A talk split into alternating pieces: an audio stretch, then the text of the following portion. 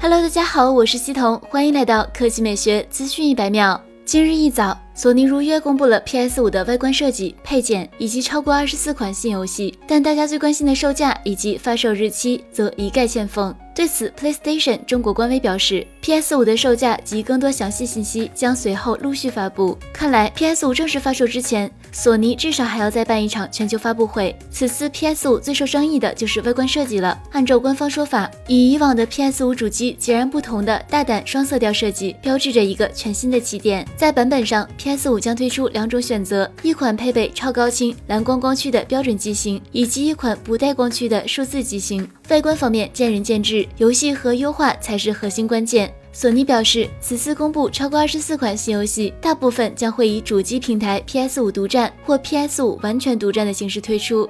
索尼互动娱乐总裁兼 CEO Jim Ryan 表示，游戏世界将会变得更加丰富和美丽，并将以你从未想过的方式让你沉醉其中。闪电般的加载速度将带来流畅无缝的体验。今天的发布会只是对次世代主机的一瞥，我们想再次感谢 PlayStation 玩家与我们一起踏上 PS5 发布之旅。此外，伴随着 PS5 露面，索尼还公布了一系列全新的周边设备，包括 POS 3D 无线耳机组，支持 3D 音效，并搭载双重抗噪麦克风；HD 摄像头，配备双重 1080P 镜头，让玩家可以在直播精彩游戏画面的同时，加入自己的画面。媒体遥控器配备内置麦克风的遥控器，让用户可以轻松浏览电影及流媒体服务。DualSense 充电座可便携的为两个 DualSense 无线控制器充电。